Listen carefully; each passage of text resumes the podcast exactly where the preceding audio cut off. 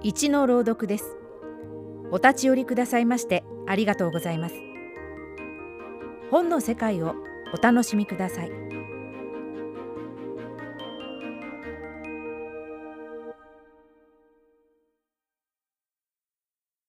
深川武作。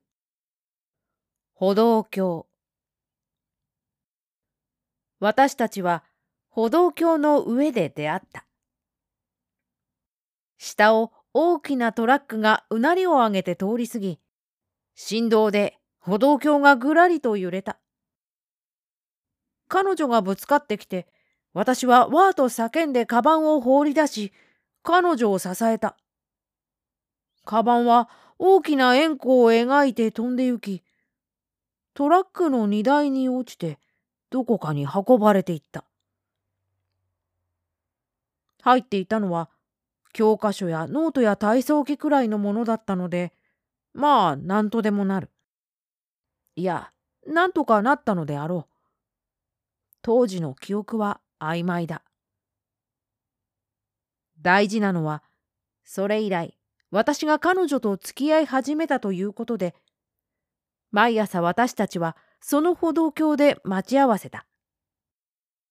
先に着いた方が歩道橋の上でぼーっとシャロを見下ろしており、後から来た方が背中をちょんちょんとつつく。それを周りの学生たちが見ていて、またちょんちょんがいるぞ。今日は女の方が遅かったな。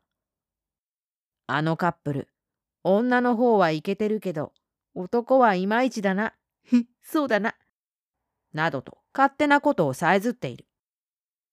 放っておいてくれと思ったが、私たちは別に反論することもなく、学校に向かってゆくのだった。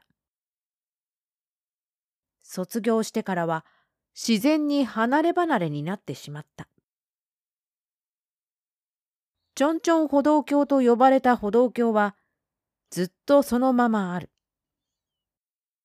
後から判明したところでは、あの激しい振動はネジが一本抜けていたせいだったとか。実は危なかったのだ。私は卒業後も地元におり、時々ちょんちょん歩道橋を渡る。その度に彼女のことを思い出し、どこかへ運ばれていったカバンのことを考える。歩道橋はもう昔のようには振動しない。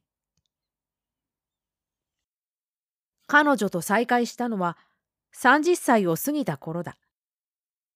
それもちょんちょん歩道橋の上だった。彼女が物憂げに佇んでいたのだ。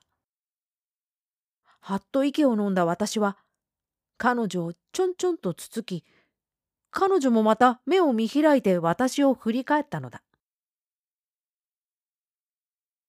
私のプロポーズの言葉はあの歩道橋を渡れなくなるくらいまで仲良く暮らしていきましょうだった。